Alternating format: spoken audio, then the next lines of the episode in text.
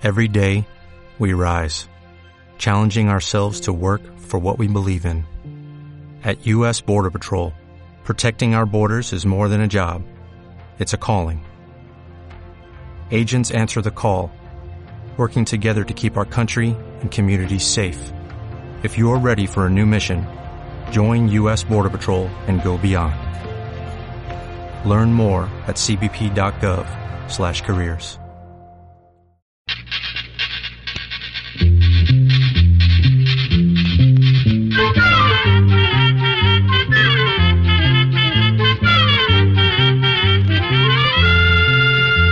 pa' todo, llegó la escuela,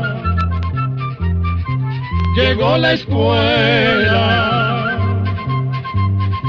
llegó por radio.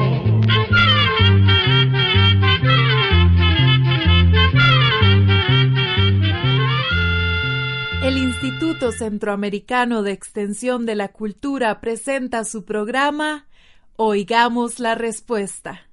Compartiremos con ustedes las preguntas de nuestros oyentes y daremos las respuestas a sus inquietudes. Mándenos sus preguntas al apartado 2948-1000 San José, Costa Rica. También puede enviarnos sus preguntas al correo electrónico icq.org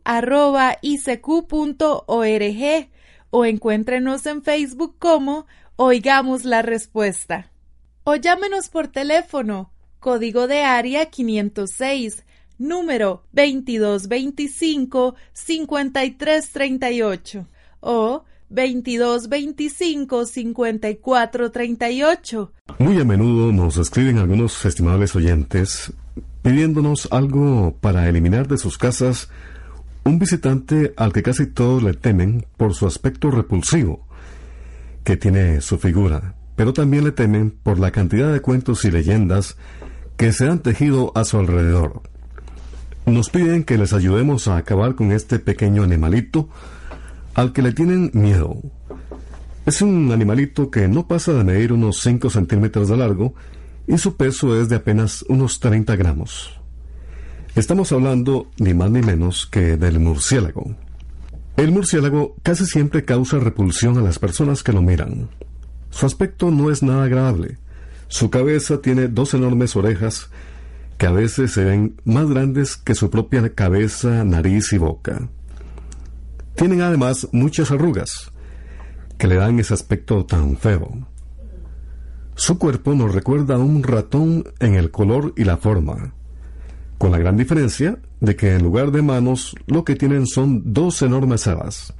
Al verlo por primera vez, no sabríamos decir si es un ave o un ratón con alas. Sin embargo, existen también algunos murciélagos que hasta cierto punto puede decirse que son bonitos. Tal es el caso del murciélago blanco que existe en Honduras, que podría tomarse por una mascota rara con un pequeño cuerpo blanco como la leche, con las puntas de las alas y de las orejas de un color amarillento, dos ojos negrísimos y grandes que parecen más bien de un juguete de peluche para niños. El murciélago es un mamífero, es decir, que alimenta a sus hijos con leche. Es el único mamífero que puede volar y en algunos casos vuela mejor que las mismas aves. Estos pequeños animales están distribuidos por muchos lugares del mundo. En América Central, más de la mitad de los mamíferos que existen son murciélagos. Para darles una idea de la gran cantidad de murciélagos que existen en el mundo, imagínense que la raza humana ocupa entre los mamíferos el primer lugar y el murciélago el segundo.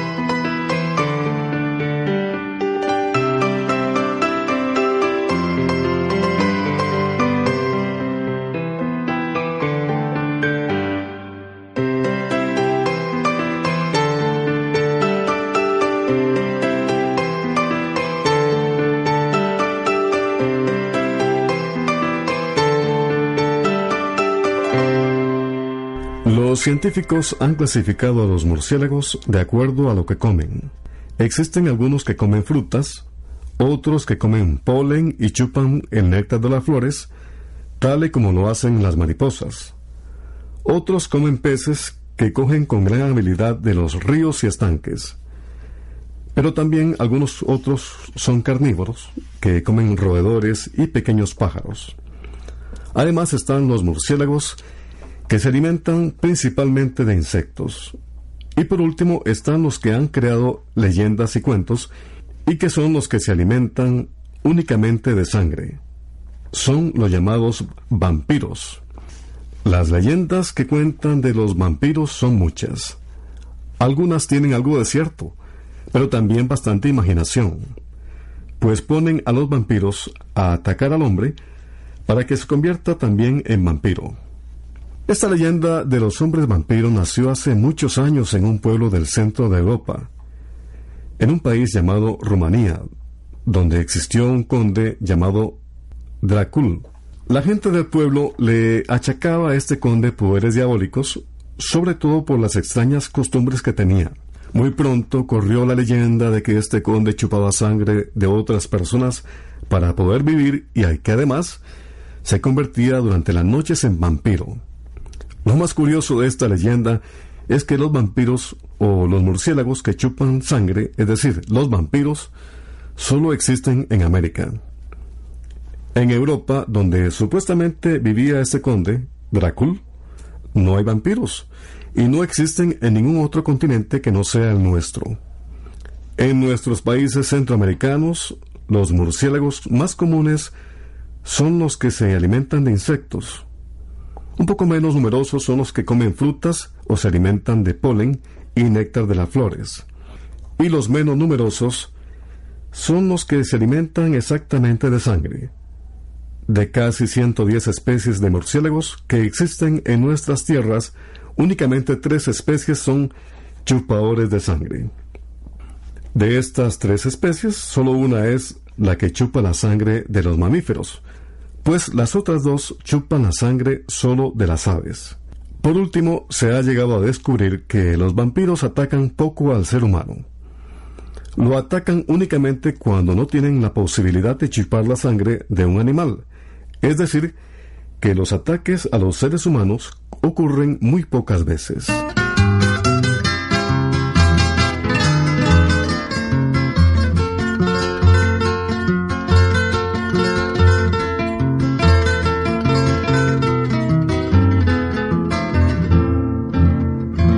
Amores quiero levantarte un nido, oculto del mortal a la mirada y ver lejos del mundo que mentido la realidad de mi ilusión soñada.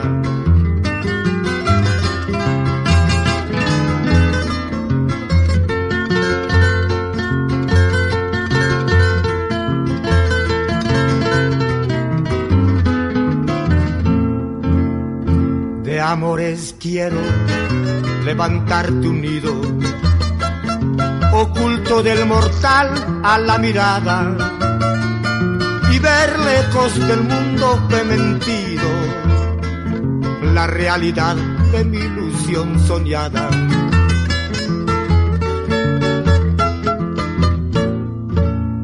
Si el huracán entre las hojas zumba o el espacio oscurece la tormenta al escuchar el trueno que retumba, te hablaré del amor que me alimenta.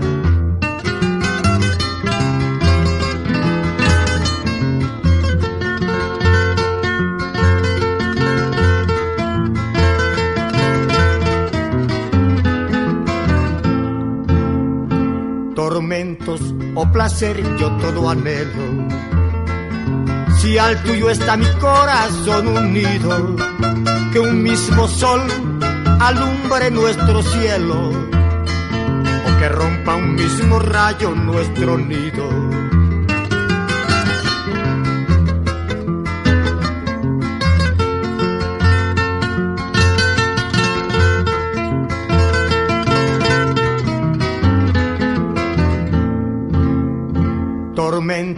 O placer yo todo anhelo.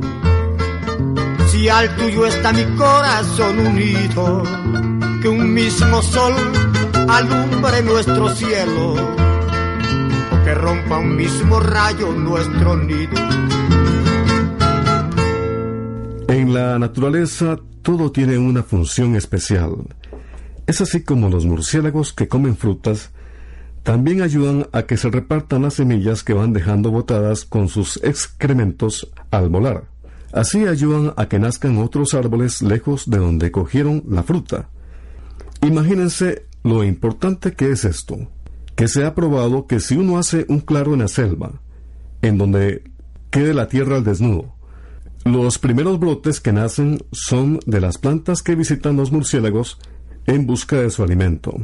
Mientras vuelan buscando su comida entre los árboles y plantas, los murciélagos se llevan en su cuerpo y sus alas el polen de una flor a otra, o distribuyen las semillas de las frutas que se comen. Entre las especies de árboles que se reproducen con la ayuda de los murciélagos están, por ejemplo, el pochote, el guapinol, la ceiba y el higuerón o amate. Otros murciélagos comen muchos insectos, se sabe que un solo murciélago se come aproximadamente 500 insectos en una sola hora.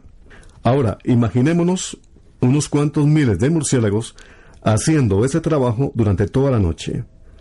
Se pueden comer zancudos, moscas, mosquitos, arañas, polillas, termitas, grillos o escorpiones. Dicho en otras palabras, un grupo de murciélagos puede acabar con muchos insectos que son dañinos para las cosechas o para la salud del ser humano. De toda la cantidad de murciélagos que existen en nuestras tierras, 70 de cada 100 comen insectos. Entonces, ¿para qué matar un animal que nos está dando tanto beneficio? Son tantos los murciélagos que comen insectos, que vale la pena contarles acerca de una cueva que existe en el estado de Nevada, en los Estados Unidos. Se calcula que en esa cueva viven entre 50 y 80 mil murciélagos de la misma especie. Cuando esta gran cantidad de murciélagos salen al atardecer, oscurecen el cielo totalmente y se comen en una noche 300 millones de insectos voladores del valle que se encuentra a la par. Un campesino de este estado que tenía una plantación de cerezas, cuando conoció este dato, puso alrededor de su plantación varias cajas de madera para que sirvieran de dormitorio para murciélagos. Con esto eliminó los insectos que tanto daño le estaban haciendo a sus cultivos, hasta tal punto que pronto dejó de usar pesticidas. Sobre este método de control de plagas se están haciendo investigaciones en nuestros países para ver si es posible poner en práctica un sistema parecido. El único problema que existe en nuestras tierras es que los murciélagos no viven tanto en cavernas como en los Estados Unidos, sino que encuentran albergue en troncos, raíces, hojas arrolladas en forma de cono, o hasta en casas y edificios de ciudades y son de varias especies distintas.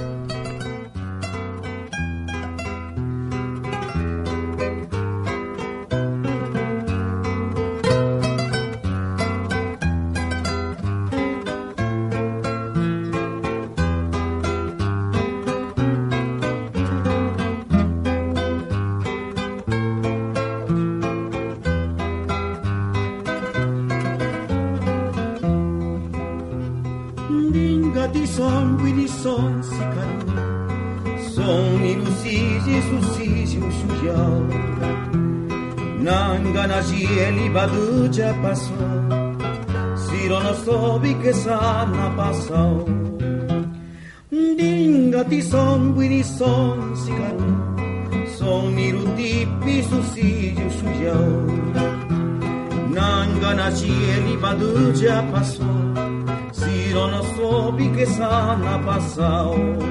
Mawaya benemi pachubiruranya, chupayu seneshini suye che pesiaja ni go pachu birunanya nu bichosi nu guiña nu guie nusandie nubisa nukagitu nese palicha gana lunena porque nanga tisuko formal que peques andas y anusaka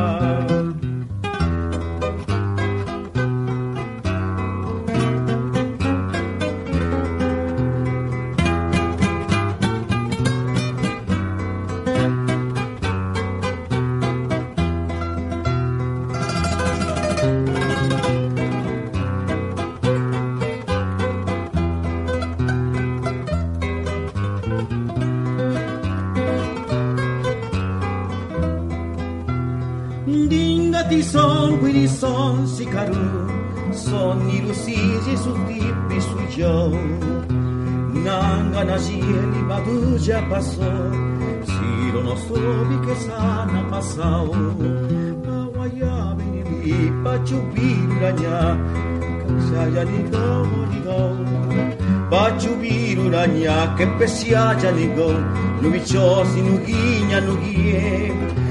para licha ganar lunena, para lienga tishunco por mal, que sana si acá. Ay, papá, que nana, fiabanina. Ay, mamá, que nana, fiabanina. Existen dos poderosas razones para que las personas que están siendo afectadas por los murciélagos vampiros quieran acabar con estos ataques. Una de ellas es la pérdida económica que significa perder una cabeza de ganado por culpa de estos pequeños animalitos. La otra razón es que se sabe que estos vampiros pueden ser portadores de la peligrosa enfermedad conocida como la rabia. Por eso es tan importante poder reconocer fácilmente cada clase de murciélago.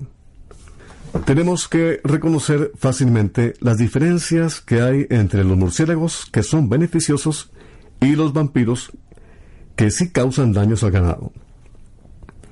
Como regla general, se puede decir que si el murciélago tiene cola o una tela sobre la nariz que se parece a una hoja pequeña, llamada hoja nasal, es un murciélago beneficioso. En cambio, los vampiros no tienen ni cola ni hoja nasal. Todas las especies de murciélagos tienen dientes a veces afilados.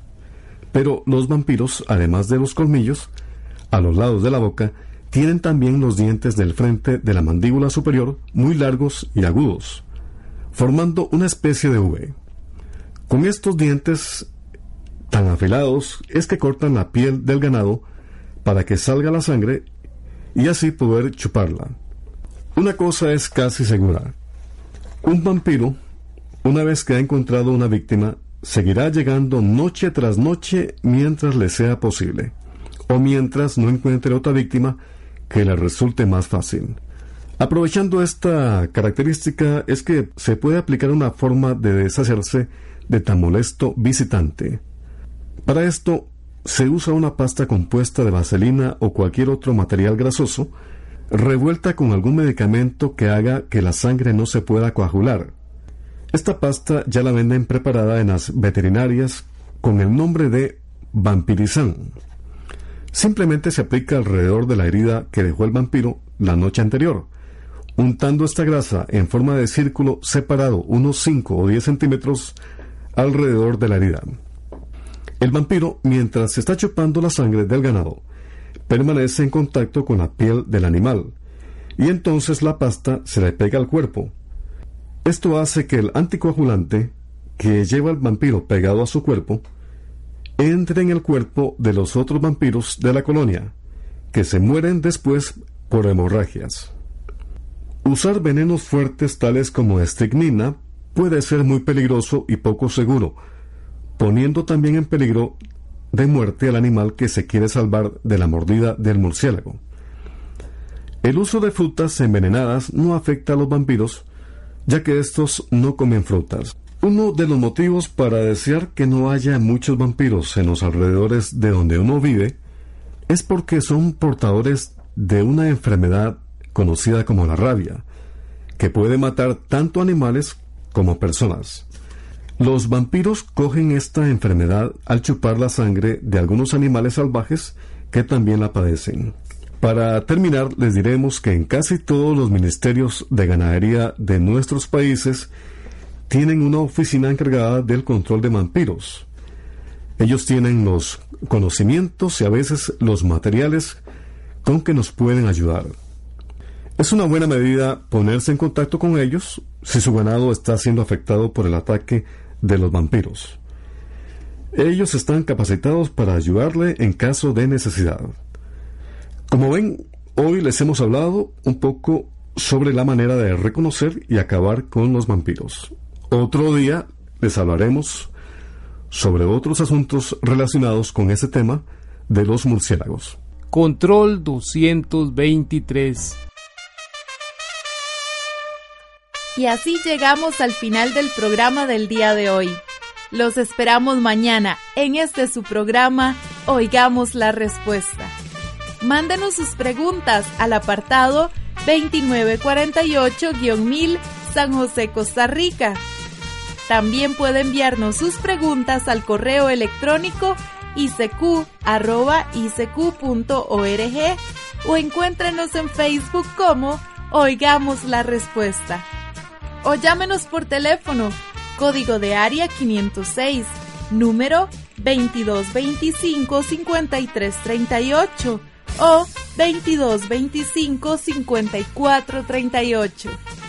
Recuerde que comprender lo comprensible es un derecho humano.